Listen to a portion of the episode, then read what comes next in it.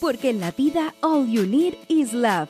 Majo Garrido y Aide Salgado te invitan a revisar el amor en el cine y la televisión. Películas y series que nos hacen suspirar, reír y llorar. Historias y personajes inolvidables. Aquí comienza Crazy Stupid Podcast. Hola, hola Crazy Lovers, ¿cómo están? Bienvenidos a este episodio especial. Así que Majito, bienvenida a este podcast, Crazy Stupid Podcast. ¿Cómo estás esta semana? Que yo creo que ya no es semana, debe estar ahí en las Bahamas en vacaciones, no sé, dándote vuelta. Ay, ojalá no, si no voy a ir a ninguna parte, pero saludos Crazy Lovers. Eh, si están escuchando este capítulo, se los agradecemos. No creo que esté en la Bahamas, yo creo que voy a estar en mi casa. Pero sí, este es uno de los capítulos especiales que les vamos a dejar grabaditos. Mira la música, ya nos dice. Uy, tengo pañuelo acá. Ya, a ver de nuevo.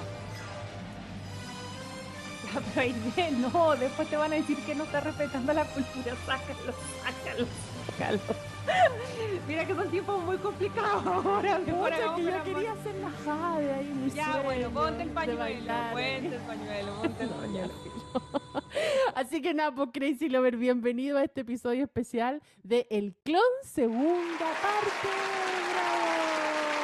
Yo estoy muy contenta porque como tú decías, Aide fue muy requerido en redes sociales cuando aparece la versión de El Clon 1 y la gente, eh, aparte de que le gustó, dijo, o sea, tiene que haber una segunda versión. Sí, Tuvimos un montón de gente que nos llenó de comentarios y nos dijo, queremos segunda parte. Así que como siempre les digo, eh, ustedes nos piden, nosotros les damos. Así que aquí estamos chicos haciendo la segunda parte de El Clon. Oye, pero antes de, yo sé para dónde va, va a, va anunciar a nuestra gran invitada que se viene increíble, pero antes, antes, antes, te, te, te detengo un segundo ahí, yo creo que no porque estemos de vacaciones, no vamos a pedirles el favorcito que le pedimos todas, todas las semanas, y cuál sería, de querida, dónde se pueden comunicar con nosotros, dónde nos pueden seguir. Que, nos, que se comuniquen y nos sigan en nuestra red social Instagram como Crazy Stupid Podcast, también que nos recomienden a sus amigos, familiares, primo, tío, novio, cualquier cosa por ahí que también nos sigan. Y si nos están escuchando por Spotify, recuerden que este también está, este episodio también está en formato video podcast. También estamos en Apple Podcast, Google Podcast. Y también tenemos página web, crazystupidpodcast.com y YouTube eh, también como Crazy Stupid Podcast pueden encontrar los episodios de temporadas pasadas. Que el rumor dice que es después de estas vacaciones al fin vamos a tener tiempo de subir todos los capítulos y a ver si en la temporada 4 empalmamos en directo, que ha sido el sueño por los últimos seis meses. Pero vamos a dejarlo ahí en veremos. Oye, querida, pero eh, siento que no podemos avanzar en este capítulo tan espectacular eh, y, y no podríamos haber hecho esta segunda parte, mejor dicho, sin la invitada que tenemos, porque siento yo que ella es la experta, nos los dejó clarísimo eh, la primera vez que la invitamos.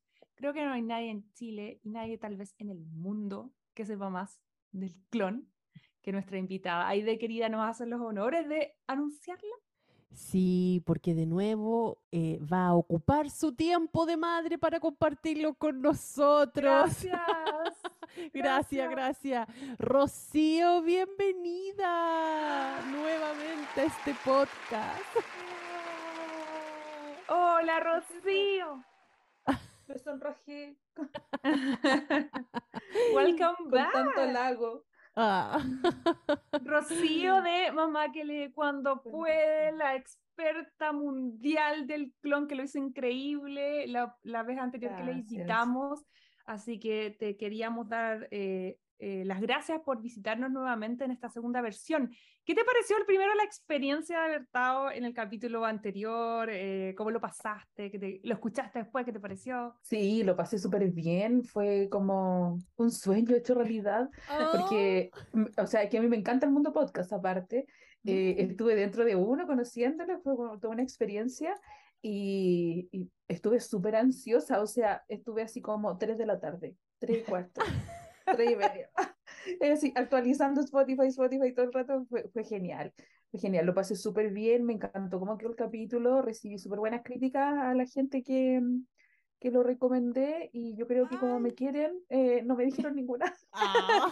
Es que lo Pero hiciste ¿por qué no- Pero. ¿por qué no puede ser que lo, que lo hiciste excelente? Y por eso no, No, recibiste sí, ninguna es que a crítica. mí me encantó cómo lo hice, porque fluyó súper bien, estaba súper nerviosa antes, pero fluyó súper bien, aparte que, bueno, siempre cuando uno habla de un tema que le gusta, eh, uno Mm. se relaja y se deja llevar, así que fue su- súper buena la experiencia, me encantó, eh, lo he vuelto a escuchar eh, lo he- muchas veces y, y es genial. Gracias. Y A mi hermana le gustó muchísimo, ella no, no escuchaba el podcast y le mandé el link y fue como genial, a ella también le encantó. Qué bueno. Es súper buena la experiencia. Ay, qué, qué bueno, ¿no? Nosotros también quedamos súper felices con ese capítulo y de hecho muchos Crazy Lovers nos hicieron llegar es- en esa ocasión a nuestras redes sociales algunos comentarios, porque yo siento que la Rocío se había preparado toda la vida para ese capítulo. Yo siento que Para esto nací. era como su momento. Oye, ¿qué nos dijeron en redes sociales, querida? Oye, la Gineva dice, se pasaron, se superan cada capítulo y la invitada un 7.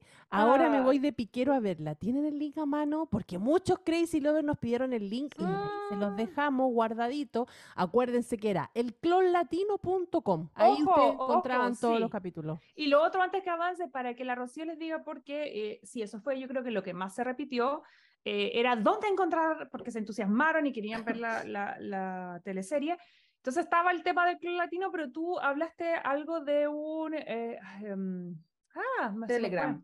De Telegram. canal de sí. Telegram. Sí. Sí, sí. eso yo creo que lo tenemos que detallar más a la gente Sí. que, por si hay alguna, alguna persona eh, que no esté familiarizada con Telegram, qué es, cómo se puede unir, eh, cómo encuentra Ujú. el grupo. Telegram en realidad es como un WhatsApp. Es muy bueno para crear comunidad. Un ejemplo, yo Mm. estoy eh, como suscrita a muchos canales porque se crean canales de conversación, etcétera. Y hay uno que se llama El Clon guion eh, telenovela y ahí están todos los capítulos. Y también, eh, bueno, eh, Telegram es una, es como se puede crear mucha más comunidad que en, en WhatsApp, digamos, Mm. por, por, por la, la dinámica que tiene. En todo caso, yo cuando salga este capítulo, igual voy a dejar en mis redes sociales el link de, del, canal, porque igual me lo pidieron, ¿ah? Igual yo tuve como retroalimentación y me lo Ah, pidieron, sí. No fue así como no voy a decir, muchos me han pedido porque no fueron. Muchos me han preguntado cuál Muchos me han preguntado. Sí, no, no, no, ¿Cuál no, no ha sido así. No, no fue así, pero a esas tres queridas personas que yo no conocía, pero que llegaron a, a, a mi, a mi cuenta de, de, tel- de Instagram, perdón, yo les envié su link porque me lo pidieron y le agradezco muchísimo. Fueron muy buena onda. Así que, Ay, Ay, qué genial. bueno. así que igual ahí voy a colocar, cuando salga el capítulo, voy a colocar ahí el enlace para, para el canal. Listo, o sea, lugares para ver el clon hay. Ahí, Hay de sí. querida. Cuéntame qué más dijeron. Cata Ollane del Villa dice, me encantó el capítulo, segunda parte sí o sí, y háganse un favor y busquen en los YouTube el baile de Sein en el bar. Oye, lo buscamos. guapo y varonil. Sí. Uy, llegaron un montón, la gran mayoría ya lo habíamos leído, pero en realidad casi Sí. todos coincidían en que les traía mucha nostalgia, que se habían entusiasmado y mucha gente coincidió, creo yo, con lo que la sensación de, los, de las tres, que, que era mucho de recordar una época muy linda, que era la época del colegio, abrirnos un poquitito la mente a otras culturas, a aprender otros idiomas, religiones, o por lo menos a que nos llamara la atención y pudiésemos investigar más eh, algunas incluso nos dijeron que querían como viajar, que viajaron después a Marruecos por- Mm. porque se entusiasmaron con la teleserie. Así que eso está muy lindo. Pero en general, cuando hicimos el capítulo 1, estuvimos hablando básicamente de los personajes principales, eh, qué sé yo, de, de Jade, de Lucas, eh, no sé, de, de Leo, de Said, pero se nos quedaron en el tintero ahí de querida, un montón de personajes que también le dan mucha riqueza, porque siento que de partida, no sé, en realidad cuántos personajes eh, incluye el elenco completo, pero deben ser unos 40, una cosa así fácil, Si es que no más. mm. si es que no más, súper diverso, de todas las edades, de todas las clases sociales, de todas las Mm. culturas. Entonces, como que siento que no pudimos darle el espacio que queríamos a ciertos personajes y, y esta es la revancha para poder hacerlos ahí de querida. Así que cuéntame con quién queremos revisar un poco más, con quién queremos partir este capítulo número 2. Partamos con la familia de Mohamed, Latifa y Samira cuando ya estaban en el- viviendo en el barrio en Brasil. Yo creo que ahí ellos, eh, bueno, se consolidan como familia. Latifa ya, ya no tiene el temor que tenía en la primera parte de que no se iban a casar con ella, se iba a secar y que no sé qué, bla, bla, sino que ahora tiene que empezar a pelear con la hija, porque la hija obviamente es una eh, jade cualquiera que no está ni ahí un poco con la, con, con la cultura y tiene todos estos problemas también un poquito de celos con el Mohamed porque era como bien obsesiva con, con el Mohamed que la mirara solo a ella y que después Es que que no lo quería, la pobre ahora estaba todo con su habibi. Sí, es que hay dos cosas. La primera, Mohamed, es bueno, creo yo que, mm, o sea, no sé, sin ánimos de juzgar, tal vez es la cultura que tienen ellos, pero es bien doble estándar, porque la, la, la tifa se tenía que quedar en la casa, no mirar a nadie, bla, bla, bla, pero él se la llevaba piropeando a las otras chicas, cuando pasaba alguna brasileña, como con ropa más ajustada y menos, eh, también se le iban los ojitos a él y al tío Abdul, entonces como que siento yo que fue muy entretenido ver la dinámica de ellos en Brasil porque le daban también como una continuidad a todo lo que nosotros veníamos de ver de Marruecos, ¿cachai? Y e- en el recordarnos por qué habían ciertas trabas en lo amoroso, ya sea en el caso de, bueno, Jade y, y Leo, pero también como tú decías con la hija. A mí me faltó poner en la pauta, yo puse Mohamed, Latifa, Samira y, porque di vuelta por todos lados y en ningún cast sale el hijo, viste que tienen un hijo, A mí. Amin. Lo busqué por cielo, mar y tierra. Sabía que la Rocío lo iba a, saber- lo iba, lo iba a encontrar. Amin, lo vamos a anotar aquí mismo. que era un pillo, era, un- era un- era una versión mini de su padre, en realidad, eh, porque físicamente se parecía muchísimo, pero Sí. también, él, él, o sea, a él le gustaba vivir en este mundo occidental, pero era muy también estricto, o sea, él era criado, digamos, según la costumbre, como decían, era muy curioso, eh, eh, estaba muy orgulloso también de sus orígenes, pero le gustaba el mundo occidental, o sea, ver pasar a la niña desfilar en... A la Carla, yo me acuerdo, tiene Sí, varias. sí. A la varias Carla se la joteaba, pero sí. Pero ni tonto ni perezoso, porque él sabía de que los hombres en la cultura árabe tenían más privilegios que las Sí. mujeres y que podía tener la posibilidad de tener su harem, porque él siempre soñaba con tener su harem, con muchas Y era mujeres. cusete, era Entonces, cusete la por eso era como tan apegado a la cultura. Sí, y era Sí. cusete la hermana, la pasaba vigilando y, Y él fue, todo. y él fue el que la delata porque si bien eh, Samira, bueno, no recuerdo qué edad tenía, pero ella estaba eh, ocultando junto con la Tifa que le había llegado su periodo porque eso significaba, por su religión, que tenía que empezar El a velo. usar el velo y cubrirse, Sí. eh, qué sé yo, el pelo. Y es, es el hermano chico el que la delata, igual ahí eso me dio lata porque fue como, pucha.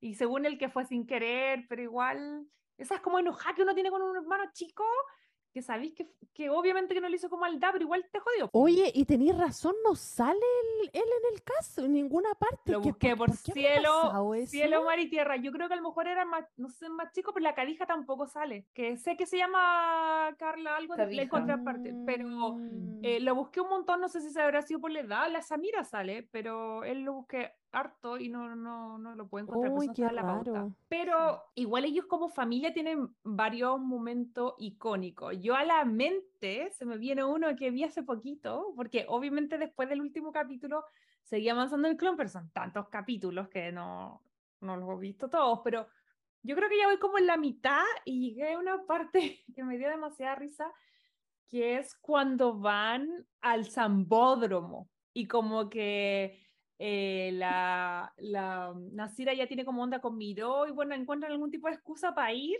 y ahí tú ya puedes notar el éxito de la teleserie. Se nota que ya llevaban al aire harto tiempo, que le estaba yendo bien. Que a mí me encanta mirar cuando hacen escenas con público en, eventos que son reales, como a los Sí. extras. Entonces era chistoso porque era gente que estaba ahí en el Samódromo normal y como para ver el show.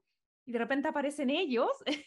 y era muy gracioso porque la Latifa espantada, eh, porque, ay, estaban los hombres en muj- y las mujeres, pilucha y todo. Sí, pero la Nasira no, pues la Nasira estaba así con los ojos, ya que quería ver a Miró, pero igual miraba al otro que estaban ahí medio en pelotilla, después el, el Mohamed le, a- le- las tapaba, y yo veía la reacción de la gente, y se notaba que era gente de X que estaba ahí, que ya reconocía a los actores, entonces uno puede ver que que están más consolidados, van a unos programas de televisión también que son reales en Brasil. Entonces se nota un poco el, el éxito de la teleserie. Para mí uno de los momentos más icónicos. Quería preguntarle a la Rocío, eh, ¿cuál es el que más recuerda a ella de alguno de estos personajes de esta familia? ¿Cuál es el momento que más te gusta o te, te acuerdas?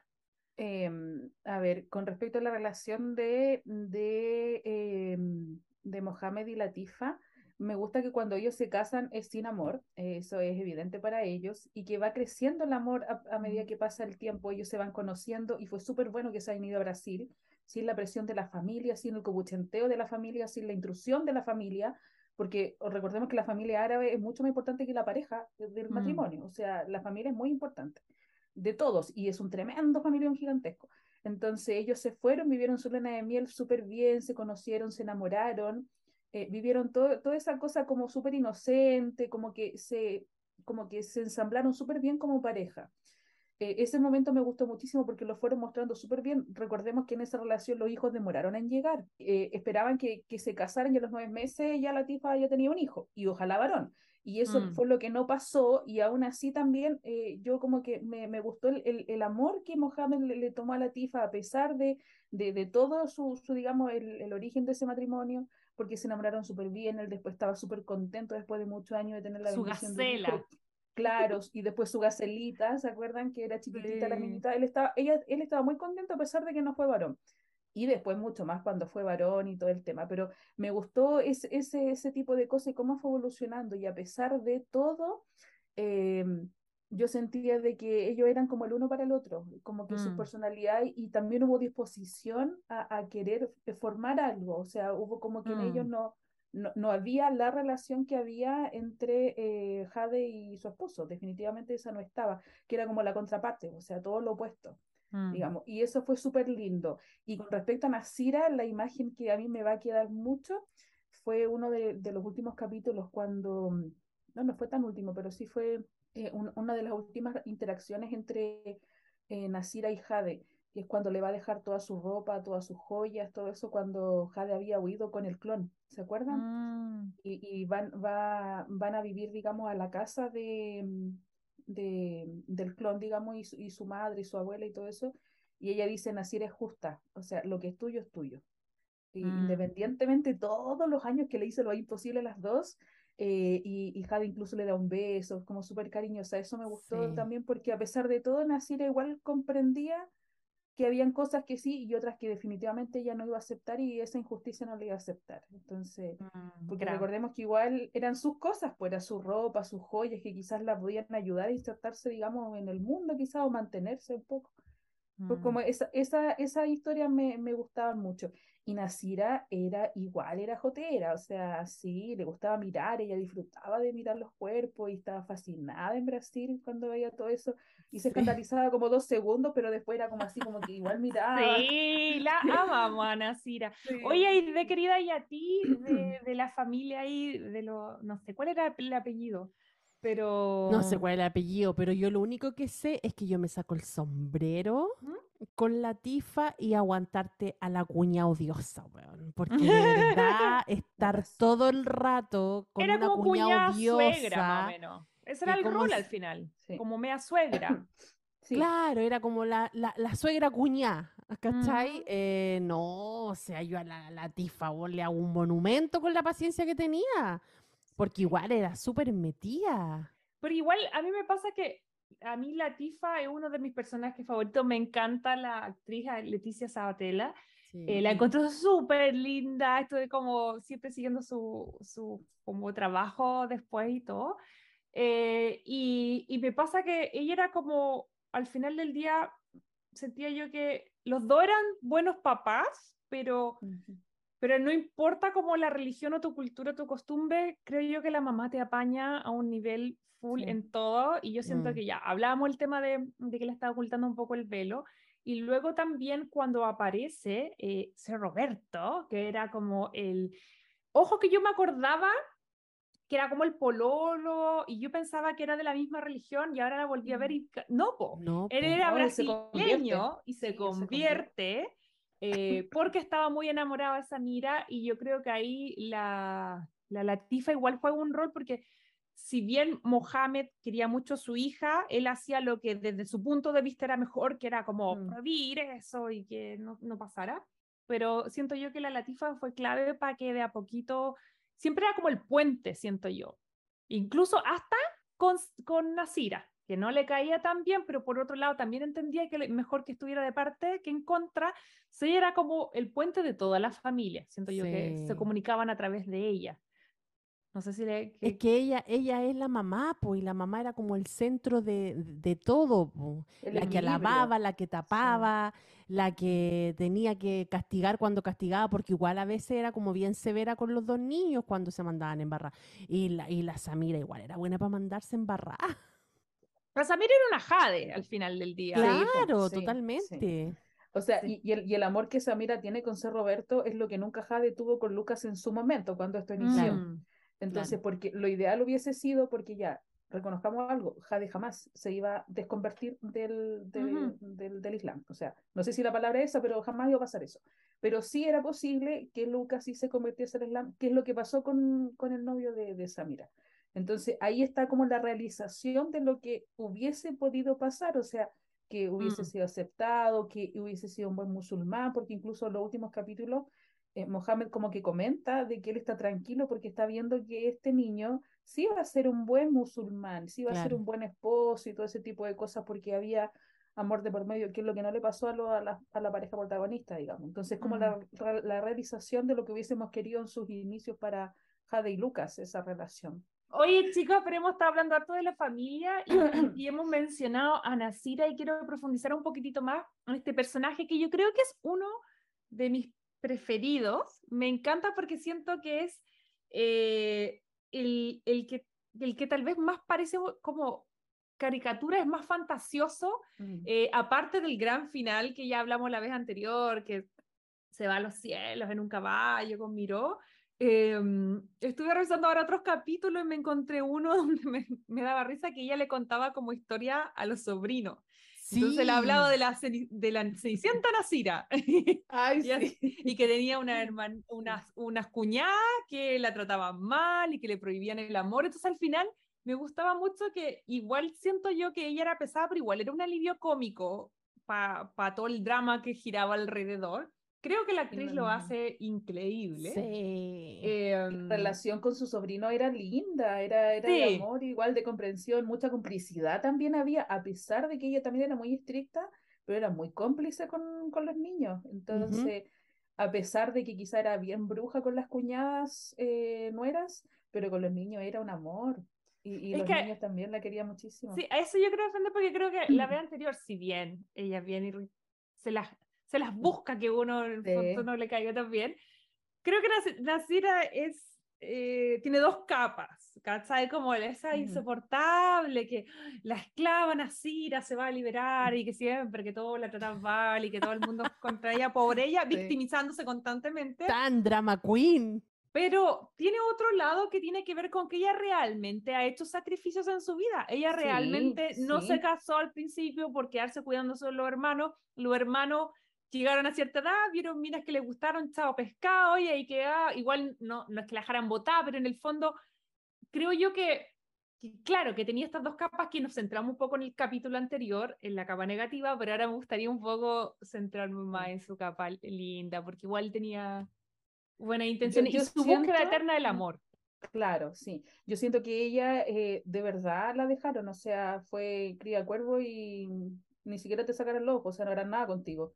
Porque ella dio todo, o sea, ella sacrificó su juventud porque ella podría haberse casado, Mm. eh, siendo una familia súper eh, súper bien ubicada, ¿cierto? Linda también, todo ese tipo de cosas, eh, digamos, amante de las costumbres y todo lo demás, podría haberse casado muy bien y crió a sus hermanos, y cuando sus hermanos se casaron, si te he visto no me acuerdo, porque ¿cómo es posible que en 20 años Mm. no hayan encontrado un marido, un marido Sí. de- dentro de los miles de musulmanes que hay en Medio Oriente, no encontraron ni uno, es porque en realidad No no, les importaba, no, No les estaba ni importaba. ahí. sí. Exacto. Y yo Mm. siento que a veces ella como que era medio insoportable porque de verdad quería como sacárselos también de encima, porque más encima ella tenía que ver todo. O sea, tenía que, es como la mamá, pues, o sea, te lo dije, te dije que hiciera esto, no lo hiciste y ahora veo todo esto. Entonces, sí, eh, para ella, yo siento que fue súper injusto porque ella le buscó buenas esposas, se preocupó de eso, todo lo demás, Mm. y los hermanos, nada, o sea, y más encima, eh, de repente te reclamaban y todo, yo creo incluso por eso los hermanos muchas veces cuando ella reclamaba y era pesada, los hermanos incluso a veces callaban porque sabían que ella tenía razón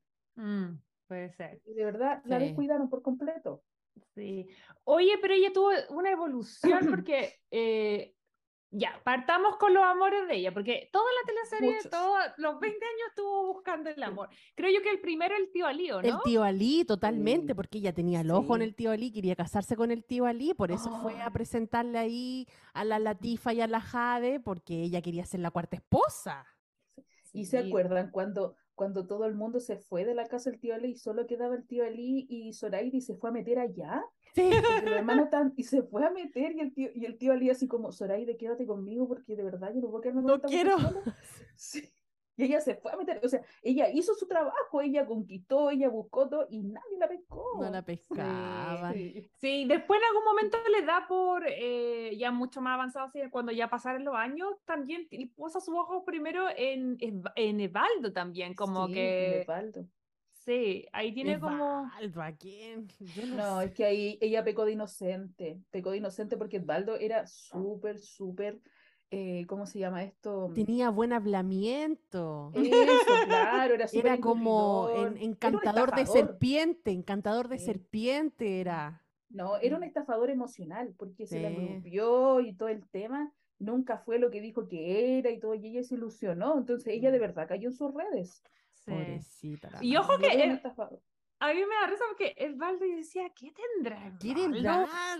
La tendrá de oro, porque ¿por qué toda la deusa estupenda ahí a los pies Bueno, de él? la- Nasira no se enteraba porque acuérdense que ahí no puede pasar absolutamente nada hasta después del matrimonio, entonces Claro. por lo menos eh, ella se enamoró de verdad de la esencia de él, po. Sí, Mm. po, porque recordemos que Osvaldo ya está con la, la Deus, va, sí, pues con la Deusa, Sí, por la deusa, Sí. sí. eh, Deusa. y t- pasa todo este tema de, de que tiene el hijo, la clonación, eh, nunca entendió, nunca, por más que le explicaron, nunca entendió lo de la inseminación artificial, se ofendió, Mm. bla, terminan, y ahí siempre, igual, a mí me gustaba mucho eso cuando iban como a este club de baile, y ahí todas las, Mm. las señoras se, la pelea, se lo pelearon un poco, Mm. entonces era como, a mí siempre me llamó la atención porque el actor, así como guapetón, guapetón, por lo menos de mi gusto no era. Entonces yo Muy decía, normal. Mm. eh, ¿qué tendrá? ¿Qué tendrá Osvaldo? Que las tiene Pero ese era, pero ese era el secreto, a lo mejor ahí la movida de cuerpa eh, en- encantaba. po. Sí, Sí. pues sí.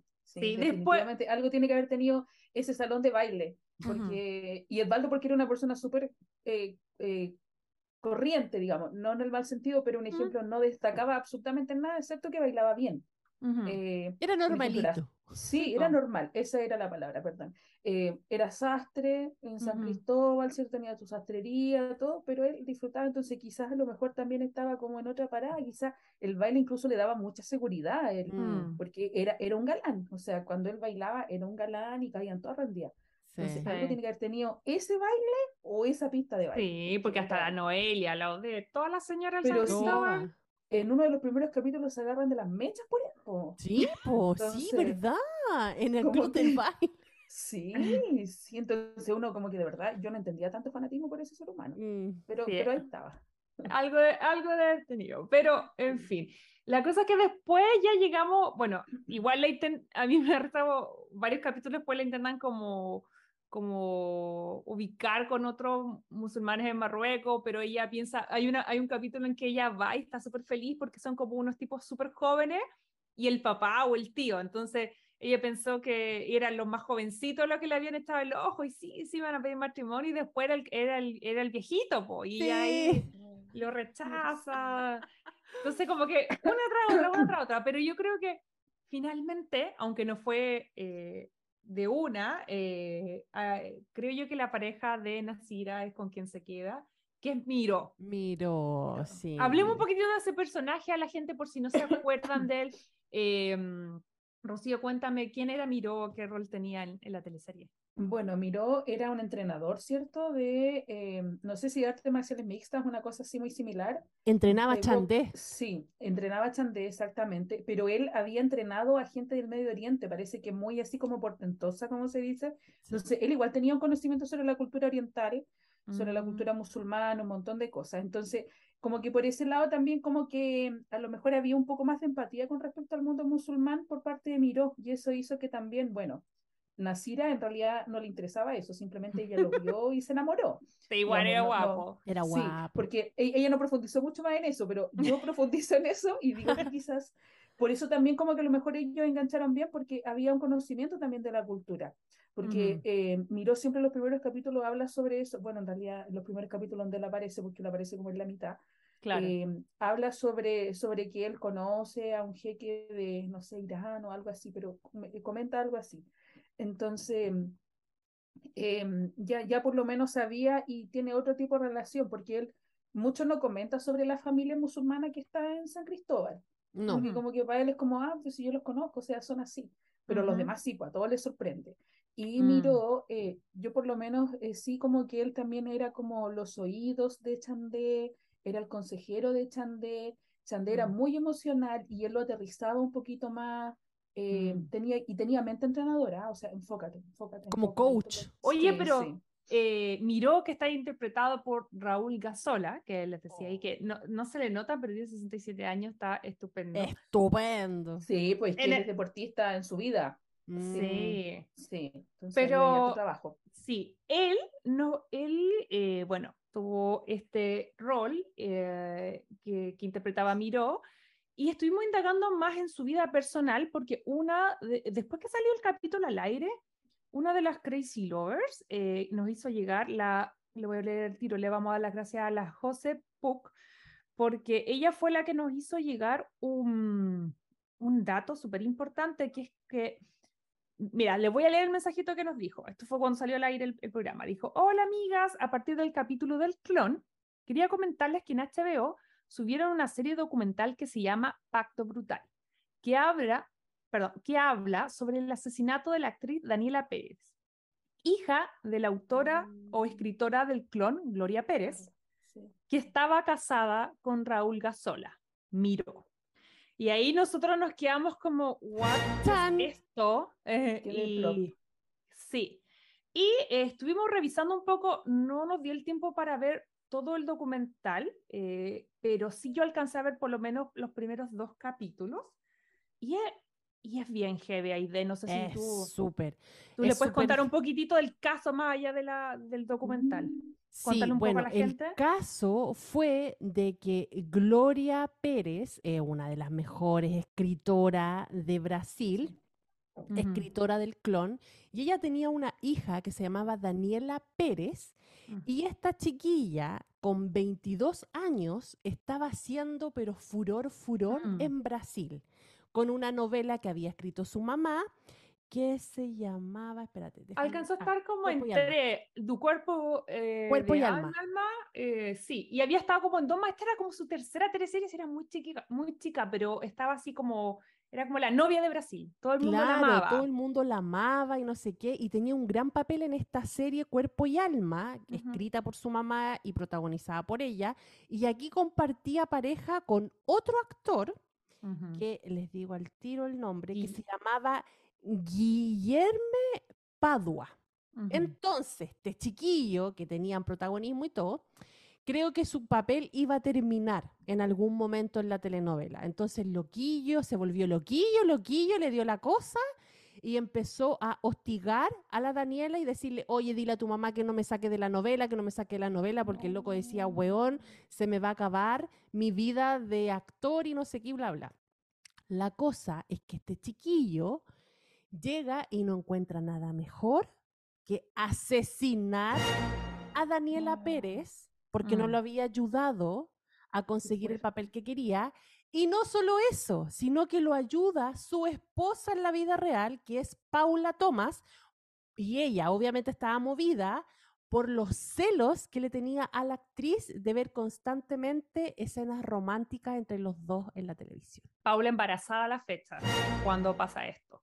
Nosotros nos quedamos heladas heladísimas. Esto fue en diciembre de 1992.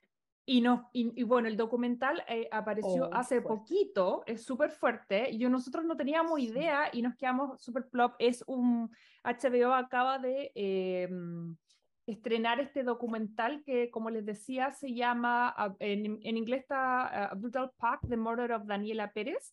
Es una serie de cinco episodios, duran alrededor de eh, 45 minutos, una hora, más o menos. una hora más o menos. Lo pueden ir a ver porque, no sé, pues si no, si no quieren, si no les gusta el true crime, nosotros no somos muy de true crime, entonces igual es- eh, sí. estuvimos viendo el caso, pero obviamente esto se va desatando de a poquito. Ellos primero solamente, eh, eh, yo alcancé a ver el primer capítulo. Y claro, pues, ha- hablas de la desaparición y lo interesante de esto es que obviamente fue un, fue un, un caso súper mediático de partida porque la chica era muy conocida, tanto la víctima como el victimario eran muy conocidos en Sí. Brasil. Segundo, primero se, eh, se, se- se nota la, o sea, se dan cuenta de la desaparición y ahí es súper heavy porque en este documental sale mucho Gloria Pérez y sale mucho Raúl, que Raúl Gazola miró. El se- esposo, el esposo de ella en ese tiempo, de la chica que murió, era el, el actor que hacía de Miró. Claro, entonces él el que se da cuenta que no llega a los ensayos porque ellos también hacían teatro, entonces ahí la, la- hacen como todo un reconto porque a ella la encuentran al día siguiente y, y bueno, ahí hay, eh, en la, la serie te va contando un poco cómo se van dando cuenta, porque en un principio no se habían dado cuenta porque hizo toda una maquinaria Mm. para hacer pasar como que habían sido los fans y que había sido un fan que le había pedido foto y bueno, después con el tiempo se dan cuenta el gran vuelco es que es este actor, lo toman detenido y todo. Y es heavy también, no les voy a adelantar, pero mm, también eh, ahí sale qué pasa con ellos, el trial, porque a lo mejor no pasaron tanto tiempo en la cárcel como uno pensara. Pero fue súper duro pensar en, en la experiencia de vida que, que tuvieron Horrible. y, es- y esto previo, yo te digo, previo al clon. Mm. Entonces ahí yo me quedé pensando de partida eh, que quiero ver la serie. eh, no, no me dio para verla ahora, pero eh, quiero ver em, este documental. Pero, pero entendible, di una vuelta, no sé si me estoy pegando una bola muy grande, pero si la que escribía era la mamá de Daniela y si Miró era el esposo de Daniela, como que ahora me cierra el final de Nasira, como que la va a buscar y se van al cielo en un caballo, ¿cachai? Y yo decía así como, yo quedé plop, yo creo, veo la cara de la Rocío ahora también su, su, su cosa. Yo no había hecho el link, había visto cuando salió Mm. esto mm, a- eh, promocionando el documental, eh, pero como no ubicaba a la actriz, me parece súper heavy. eh, y, y nada, uno nunca se imagina lo que hay detrás. Imagínense esta hermosa pieza de, de teleserie, de historia. eh, y sin embargo, sus- unos, varios de sus protagonistas eh, pasaron por algo tan heavy. Pues entonces yo también siento que eh, que claro, al final eh, Miró era el, el- sigue, aunque ella haya fallecido, igual era su, su ¿cómo se dice? Su yerno, su, Claro, pues, sí, ¿cachai? su yerno. Entonces igual escribir un papel para él y todo, yo de verdad me quedé así como, wow, como que Sí, no, manejaba- heavy. Y en este documental que sacó HBO Brasil, eh, también obviamente, bueno, entrevistan a Gloria Pérez, ahí ella cuenta todo lo que ha pasado todo este tiempo, porque, o sea, el, el- el documental es de ahora recién. Sí, salió en junio, junio Salió en ahí. junio, está nuevo. Entonces, eso Sí. significa que también Brasil en sí, este caso todavía no lo supera. O sea, fue tan Sí. fuerte para el país entero que hasta hicieron un documental miniserie de este crimen y ahí también sale el actor de, de Miró y, y lo vemos Salen muy muchos- emocionado, muy, muchos muy emocionado. actores que ubicamos, porque además, por ejemplo, en esa teleserie Tu alma, tu cuerpo, yo estaba mirando y sale, no sé, pues sale la Cristina Oliveira, que es la Yuma Marra de Pantanal, sale la Mm. Leticia mm, eh, Sabatella, que es la, la, la Tifa, o sea, es como, eh, yo creo que Brasil funciona igual que Chile con elencos. Sí. ¿cachai? Mm, Entonces, sí. como que, eh, que tanto la víctima como el asesino hayan sido como de un elenco, eso debe haber sido de un- el caso de un, de un morbo tal que yo Mm. no he llegado tan adelante en la serie.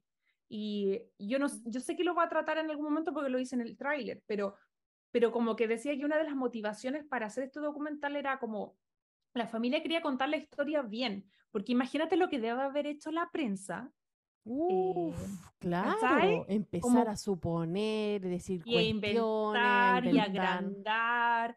Porque Mm. claro, Oye. de- desde el morbo era algo muy sabroso para la prensa de la época y, y Sí. quizás se empezó como a cambiar, quizás para qué cosa. Mm. Mm. Eh, ¿Esto cuándo fue? En el Tema de- 92. Hay dos. En diciembre del teleserie- 92. La, la teleserie sale el 2001, 2002, o sea, se cumplían 10 años. Claro, Era, esta- era como, como un aniversario, digamos, aniversario. Mm. y algo que yo no le deseo a ninguna mamá. No. No, no, es- que eso Terrible. no, no- no, tiene que ocurrir, no tiene que ocurrir, o sea, es que horrible. Y ahora Mm. entiendo mucho lo que a veces en el mm. clon ponían, eh, bueno, sin ánimo de generalizar, yo creo que en, to- Mm. en todas partes hay un nivel de violencia super heavy, pero también ahí en, en- haciendo como back and forth del documental, cuando están los personajes, entre comillas, un poquitito más millonarios, que cuando pasan, lo- pasan los años y vemos otras, otras familias, está la familia de Taviño, que trabajaba también con, con Leonidas, y ellos, las hijas, eh, eran, hijas eran amigas de Mel y todo, pero en el fondo eran familias con recursos. Sí. Parte de por qué contratan a Chandel, o sea, Chandel, le pongo Chandel como, como el, el Como el nombre. yogur, pues. Igual está, sí. para comérselo, pero bueno. Igual, sí. Parte, eh, parte de era la preocupación por la seguridad. ¿cachai? Porque ahí explican que apenas la, la actriz no llega, qué sé yo, al ensayo, porque ella va, graba sus escenas, se desaparece entre medio de eso y en la noche ella tenía que ir a ensayar con, con su marido para la obra que estaba montando. Apenas no llega, nadie dice así como, no, tal vez, no, es como, hacen la ruta, no, no se quedó en pana, eh, la secuestraron. ¿Cachai? Como que fue eso la primera pensamiento y algo que yo creo que también vemos un poquitito en el clon en, en estas familias con más dinero que tienen Sí. como atención hacia la seguridad de sus hijos y yo creo que eso es algo de la experiencia de vida de De vivir en Brasil, decís tú. Sí, no y de Sí, o sea la eso- exper- eso sí, pasa. po, pero la experiencia de vida además de la actora de perder a tu hijo o sea como que va a haber claro. yo creo que ese trauma no se va y, y, y, y la escritura es experiencia. Entonces, si a alguien le da esa pequeña como, como, como detalles, yo creo que esa experiencia de vida para Gloria no se va a ir nunca. Entonces, todos sus No. personajes un poquitito algo van a tener y siempre está esa preocupación por los hijos y que les pase algo. Y lo más loco que no tenía que ver nada con, eh, con crimen, con violencia, con secuestro. Al final era un actor que quería, estaba celoso de que su, de su, de que su papel estaba como eh, bajando. O sea, él No, pensa- qué se había pasado el, se había pasado el rollo de que como ellos, al final eso es lo que yo no he llegado muy bien adelante en el, en el, en el documental. Si tenían algo o, o él la acosaba, no sé, pero él tenía el susto de que ella le había dicho a su mamá algo y por eso la mamá estaba como achicando el papel. Y mira la estupidez y eso le costó la vida a una persona. Así que No, No. heavy. yo creo que ahora, de- después de todo eso, abrazo muchísimo más a, a Miró, eh, que, Mm. que heavy Y lo a que Gloria, Sí. Gloria igual. por supuesto. Pero me refiero como al personaje y todo, como que yo me imaginaba así como, este como musculín, ¿cachai? O sea, jamás en la vida me habría imaginado que tenía esa experiencia de vida. Pobrecito. Pero bueno, si les interesó, ya saben, tienen que ir a ver el, el, el documental y le Yo- yo- agradecemos yo la soy fan, sí, yo soy fan del, del True Crime, así que ¿Sí? yo creo que sí, sí. eh, lo tengo Acá que es súper fuerte en Estados Unidos. Yo creo que los podcasts lo más, sí, lo más sí. escuchado eh, son los True Crime. Sí, Yo, yo sí, también, acá. yo también escucho mucho podcast de True Crime, entonces lo, lo voy a ver, definitivamente lo voy a ver, y yo creo que ahora el personaje de Nasira lo voy a ver con otros ojos también, porque quizás Gloria Pérez quiso, quiso pensar que podría haber sido su hija. Oh, Ay, corazón, ya. mi corazón. Pero no Ah, sé si ya. se pueden a pensar, o sea, quizás eh, el final era porque podría, no sé si me... Ah, pero Sí, yo me pasé Sí. el tiro de ese rollo. Yo no quedé sé. en shock, de verdad quedé en shock. Sí. Mm. Pero bueno, vamos a, vamos a Yo dejar sé ahí que ese- Gloria Pérez nunca va a escuchar este capítulo y, No. y, Diosa, diosa. y el actor de, de Miro Miro tampoco, pero les mandamos un abrazo gigante. Sí, Espero que todo sí. este tiempo haya servido para que su corazoncito tenga paz, aunque yo creo que nunca la van a tener, pero les mandamos un abracito, un abracito grande. Sí, un abrazo gigante. Yo creo que, nada, pues si les interesa pueden ir a ver ese documental. Nosotros vamos a seguir avanzando un poco en los personajes. Pero sí, quedamos bien choqueados, tomar un poquito de agua y, y, avanzar un poco en, en, los personajes del clon, porque claro, uno asocia ya Miro, eh, eh, Chandel, y ahí nos queríamos detener un poquitito más en hablar algo más sobre el romance entre Mel y Chandel, porque ya vimos, ya sabemos que el, el, gran problema que tiene ella el tema de la de que cae en la drogadicción, eh, y ahora vi hace poquito también el capítulo donde se separan los papás y ella como, ¿cómo se entera de que los papás se van a separar, de que el, papá era a buscar a la Jade? Y yo se me apretó la guatita porque sentí, la sentí tan ignorada. Ella estaba ahí como sentada en el living, todo pasa alrededor. Eh, la, el, el, papá se peleaba con el abuelo, después se iba el papá, el abuelo, llegaba la, la mamá, se peleaban, que, y ahí ella se va enterando que tienen amante, y ella no sabía quién era Jade, no sabía del pasado, se entera de todo y ya está sentada ahí como con su mejor amiga, la hija Tabillo, mm. y es tan ignorada, como que a nadie le importa, y de hecho ella después llora y se va corriendo y sale, y, y, y nadie le echa menos cuando la echa de menos la, la Alba y dice como, ah, parece que salió a caminar, tal vez salió con el abuelo, ni siquiera saben dónde está. Y es en esa escena cuando ella sale a caminar corriendo bajo la lluvia, que se da como el primer beso eh, con, con Chandé. Y eso yo me acordaba. Voy a poner ahora la música, porque era demasiado específica, eh, me mm. encantaba, es demasiado tierna, como que siento que todavía es una de las canciones que se me quedó en la mente. Y esa escena del beso bajo la lluvia. Y al final yo entiendo un poco el sentido de protección, porque esa niña estaba desvalida, ¿cachai? Onda, de verdad, si bien Chandé era como su eh, eh, guardaespaldas, slash, qué sé yo, chofer, al final era la primera persona que le da atención, amor, preocupación, ¿cachai? En su vida. Como que no me es raro que, además que era guapísimo, pero obvio que se iba a enamorar de él. No sé qué piensan ustedes. Aparte, ella siempre como hija de personas que tenían dinero, igual vivió como en una burbuja. Y esa burbuja fue tan grande que ni siquiera ella estaba contemplando todas las cosas que pasaban en la familia, porque también recordemos que como eran de dinero, eran muy de mantener apariencias, mm. ¿cachai? Entonces, mm. nada, la pobre, ¿qué es lo que yo dije en, el episodio del, del clon? O sea, al principio cuando yo la vi me daba rabia, pero después con, desde mi punto de vista de mamá, esa niña estaba sola. Y todo lo que pasó y todo lo que hizo fue porque nunca estuvo nadie con ella al lado. Y mm. obviamente ella en las drogas encontró todo lo que ella necesitaba y lo que la hacía ser mejor, ¿cachai? Porque según ella era como muy tímida, no tenía la aceptación de la mamá, el papá como que, ay, si eres mi hija, pero ya más allá no, más allá no pasaba la nana era la que sabía más de la historia de su vida, pero la nana tampoco se mm, como que se metía mucho porque era como más, más así como volada también. Entonces, todo lo que ella fue, todo el resultado que tuvo es de es culpa de los demás, o sea, por haberla mm. ignorado tanto tiempo. Sí. Oye, y a mí me pasa que para mí ellos son como el amor prohibido de otra forma, porque ya lo habíamos visto, qué sé yo, eh, Lucas con la Jade por una cosa cultural, pero acá es como el impedimento, o sea, el, el, el obstáculo de ello es como lo social. ¿Cachai? Porque Chandé era un súper buen niño, ¿cachai? Como un súper buen cabro eh, de barrio, pero que se superaba, que era buena persona. Y por otro lado teníamos a Mel, que era esta pobre niña rica, que lo tenía todo menos la atención de su familia.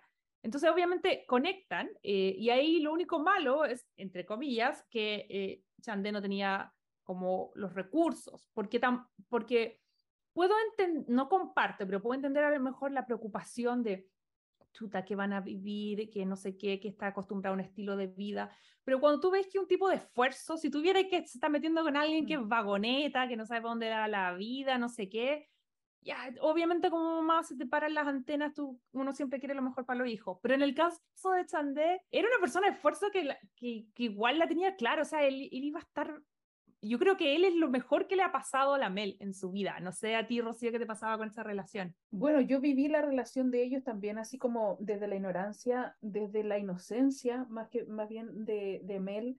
Yo siento que fue la persona que la pudo contener en un momento en que necesitaba muchísima contención de su familia, su familia no estaba, mm. en el cuerpo quizás, pero en alma no.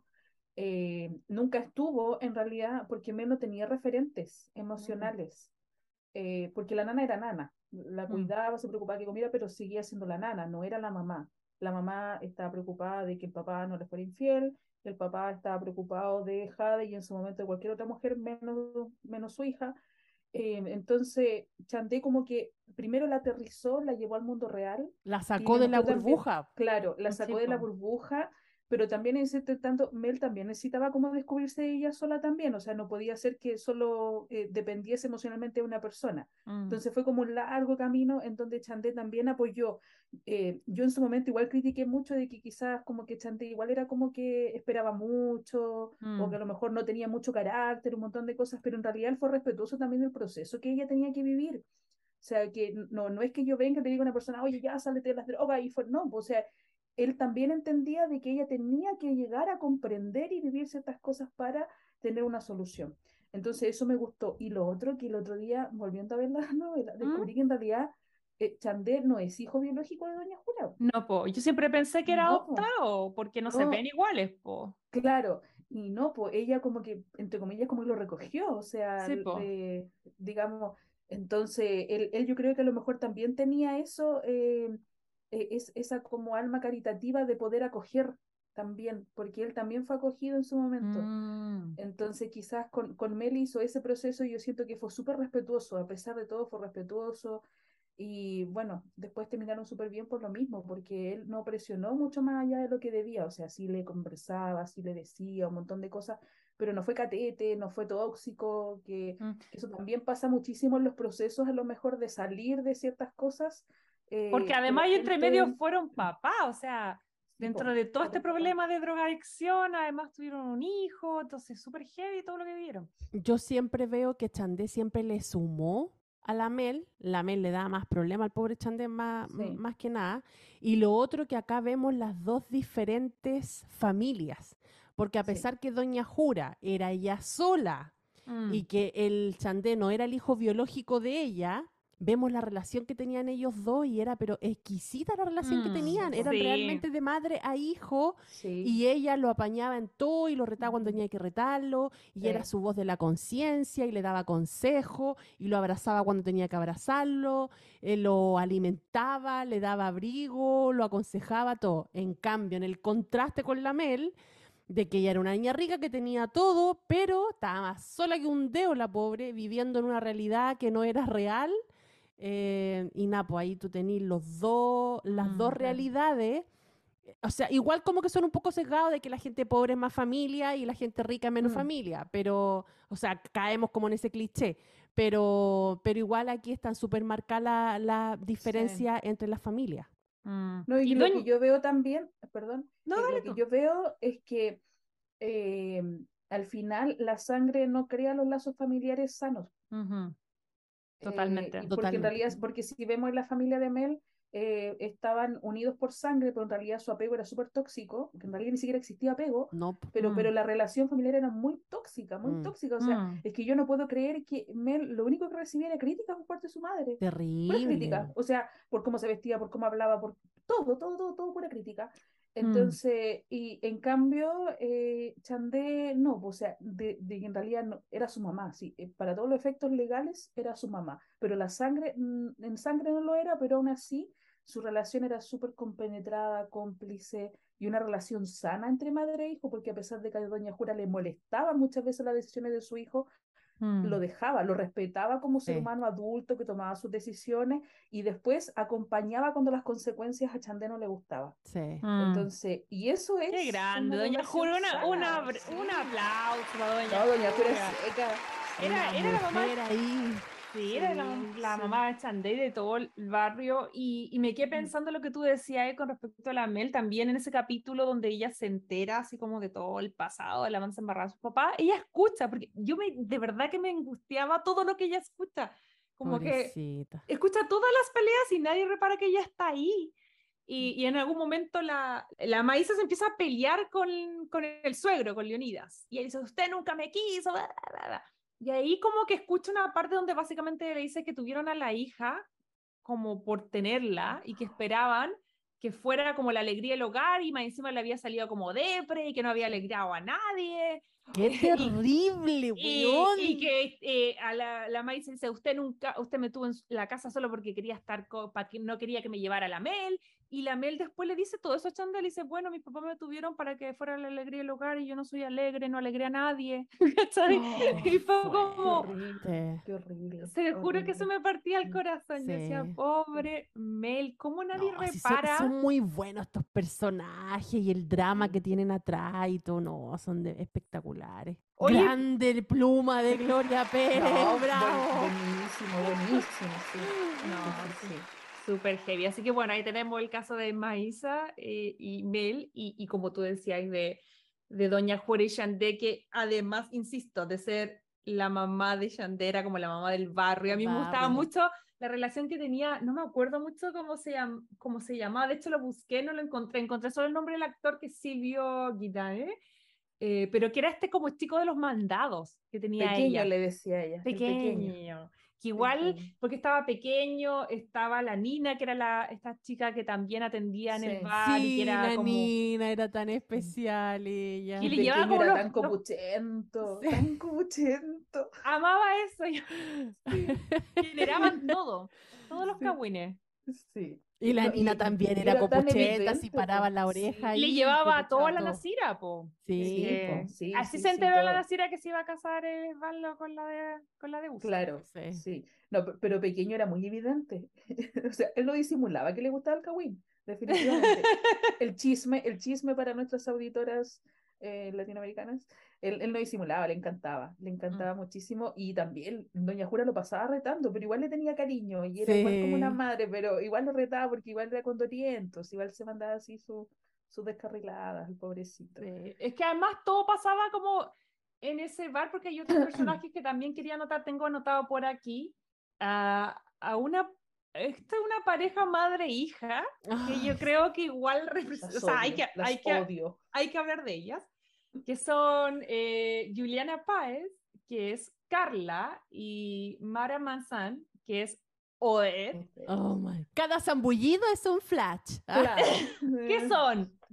A ver, mamá hija súper tóxica. A mí me pasa que yo siento que yo odio más a Odette que a Carla, porque yo siento que. Carla es producto de la mamá que tiene. Totalmente. O sea, Sí, evidentemente no podía ser de otra forma. Carla es como esta chica, la más bonita del barrio, estupenda, joven. Exnovia de Chandé. Exacto, ellos están mucho tiempo, después ya ahí tiene un tachango con el Miro también, para que la ponga ahí en el, en el carro cuando van al Zambódromo y ella está tratando, está obsesionada, más que ella, la mamá de que sea famosa y todo.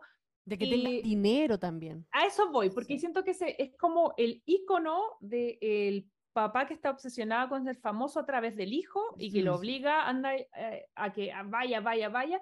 ¿Cuántos casos? Obvio, y me pasa que con el caso de, la, de, Carla, que claro, e- e- es, bonita, eh, la actriz también es muy bonita, eh, evidentemente aprendió a sacar provecho de su belleza como un arma física, o sea, como un arma para poder surgir en la vida, porque eso fue lo que le enseñó la mamá. La mamá está todo el rato, ponte más escote, eh, ponte más acá, estás muy gorda, baja de peso, eh, y como que le instaba un poco, yo sentía casi que la prostituía porque era como, ya, pero anda y hace el ojito a tal persona, y ella no era coqueta, pero no era tan así como predeterminada, y, y la mamá sí, o sea, como la mamá le decía, si yo tuviera tu edad y tu cuerpo ya me habría metido en esa cama con él, no sé qué, bla, bla. Y yo No, es que, es así que como, Doña Odette, Doña Odette eh, pasa a llevar toda norma de moral, No. encuentro. Eh, su sea, hambre, su hambre sí, de hambre- avaricia, su hambre de tener así como Sí. fama, ya era, ya sobrepasaba No. todas las barreras. ¿Se acuerdan y cómo como la Carla dice, queda embarazada? sí, Sí, po, cuéntale un poquito a la, cuenta un poquito a la gente, porque no, no todo el mundo lo tiene fresco. Por favor, cuéntenle O cualquiera de sea, las dos. Sí, eh, yo me acuerdo que ellas se hicieron amigas de la empleada de Taviño, eh, ya que Taviño también tenía una esposa que era súper, me- entre comillas, tóxica, enamorada, pero en fin. Eh, entonces, ¿qué es lo que pasa? Que ocupan los condones de este hombre para embarazar a Carla. O sea, imagínense la mente criminal de eso, porque eso es delincuencia. Eso, Sí, eso no son.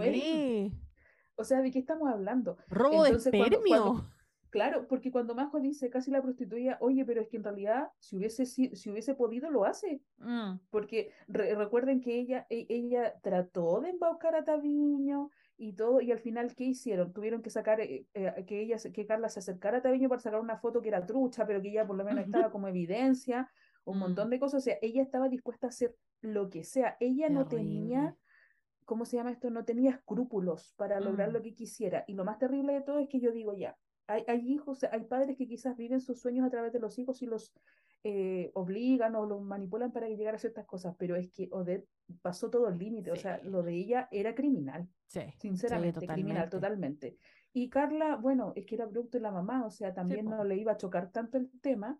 eh, entonces, y ella obedecía a su madre porque quizás también le convenía, si también, o Y sea, la criaron así, po. Sí, pues, entonces Ujú. para ella no era tan terrible el tema, pero es horrible y yo siento que ella, Odette era una sinvergüenza descarada porque, y no ocultaba nada, que lo que importaba para ella era simplemente el dinero, o sea, A mí- hacer lo que fuese. A mí se me vino a la plata. mente, pero completamente, eh, el caso que yo no conozco mucho porque yo soy más posterior al todo el tema, nunca he visto iCarly, pero sí a través de redes sociales estoy al tanto del libro famoso que salió, I'm Glad My Mom Died, que es de esta Sí. actriz Janet McCurdy, y que ella cuenta todo lo que, varias cosas súper heavy de su infancia, pero también la obsesión de su madre, ¿cachai? Como porque ella Sí. sea famosa.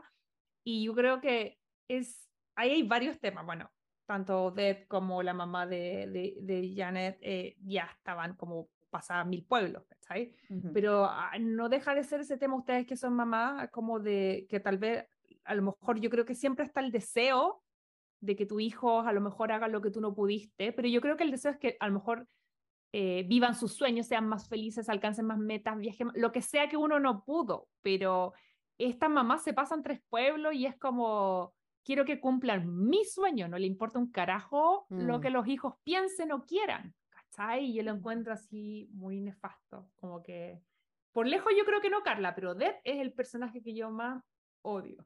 Sí, No, es nefasto ese. Sí, sí, no. Sí. Es que yo siento que con respecto a, a eso, de que uno, uno quiera que los hijos vivan sus sueños, en realidad es que uno debiese vivirlos de uno siempre uno nomás. Mm.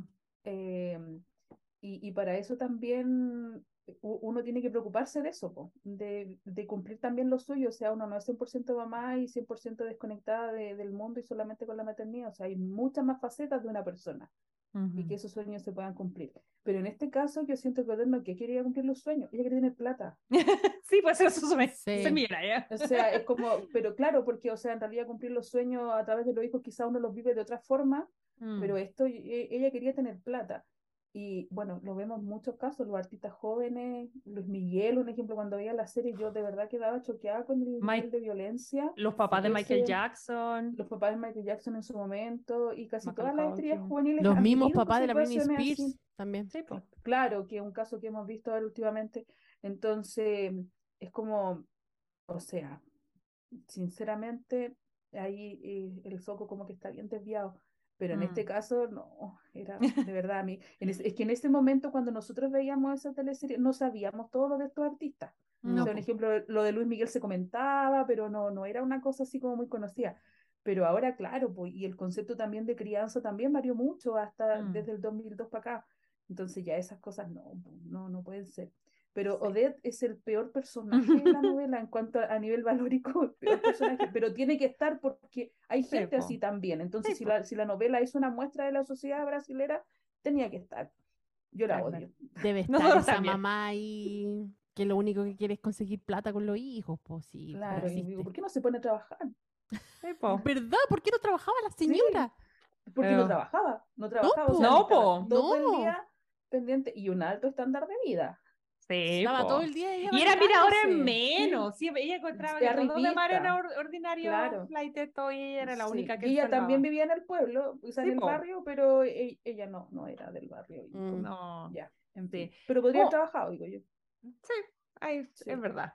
Oye, pero además en ese barrio no, no era solamente ella, sino que a mí me, me pasa que quiero hablar también de los espacios, más allá de los personajes, porque también tenemos que ya, está el bar de Doña Jura, está el salón de baile, que yo siento que pasa muchísimo ahí, eh, está la lámpara maravillosa que era la, la La tienda, de. Mohamed, el gym, pero como a tema de, de, de de cómo percibían ese barrio, porque era interesante, porque supuestamente era como más humilde, entre comillas, más humilde que donde vivían, no sé, por los, los como, con más dinero, pero igual me pasaba que Mohamed tenía su tienda ahí y se supone que igual ellos tenían como, pobre no eran, el Sai tenía mucha plata, como que me costaba eh, entender qué, qué tan humilde era este barrio, porque al final todos vivían ahí, porque todos llegan ahí, claro. la Casira, la Calalila, sí. la Mojojojo, el que se cambiaba a Brasil llega a San Cristóbal.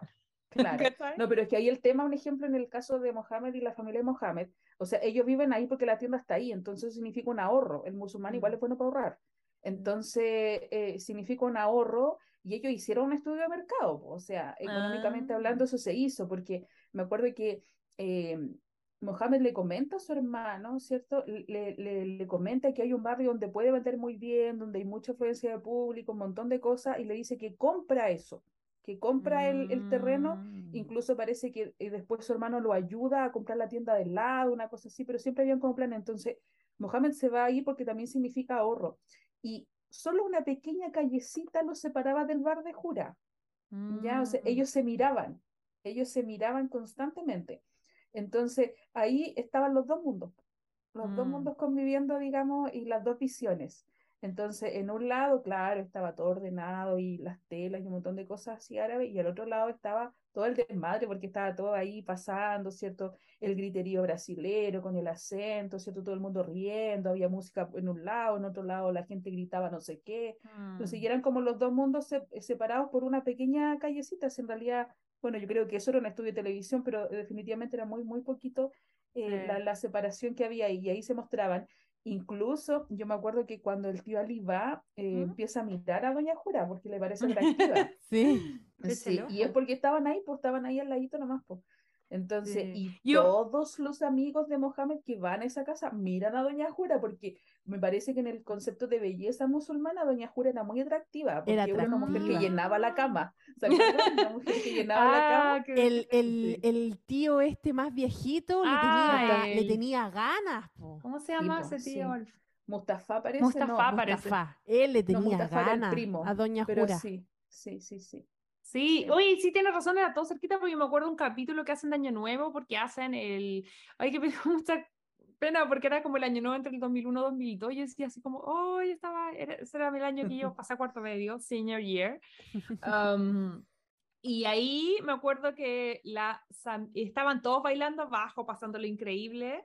eh, y, y pasan varias cosas que reflejan el espíritu como todos los personajes. Yo me acuerdo que, por ejemplo, están ya los, los que la familia de Mohamed está toda así como encerrada porque no iba a ir a esta cosa libertina de la fiesta en la calle, pero la Samira está en el balcón y baila porque están todos bailando Sí. abajo y Chandé invitó a la Mel, pero la, la Mel dijo no puedo dejar a mi mamá sola porque recién se estaban separando, entonces mostraban primero como a los becachones y estaban todos con cara de tres metros, comiendo, súper enojados, cero ánimo, y luego mostraban la calle y Todos bailando. eh. todos bailando, Miro bailaba, la Nasir igual ahí Sí. algo miraba, ¿cachai? Como que me gustó mucho esa instancia de, de cómo mostraban que, claro, son distintos, pero a la vez están conviviendo todos la misma, ¿cachai? Sí. Mm. Pues recordemos algo, San Cristóbal no es la favela profunda, es un No, barrio popular, po. pero no es la favela profunda, un barrio de clase media.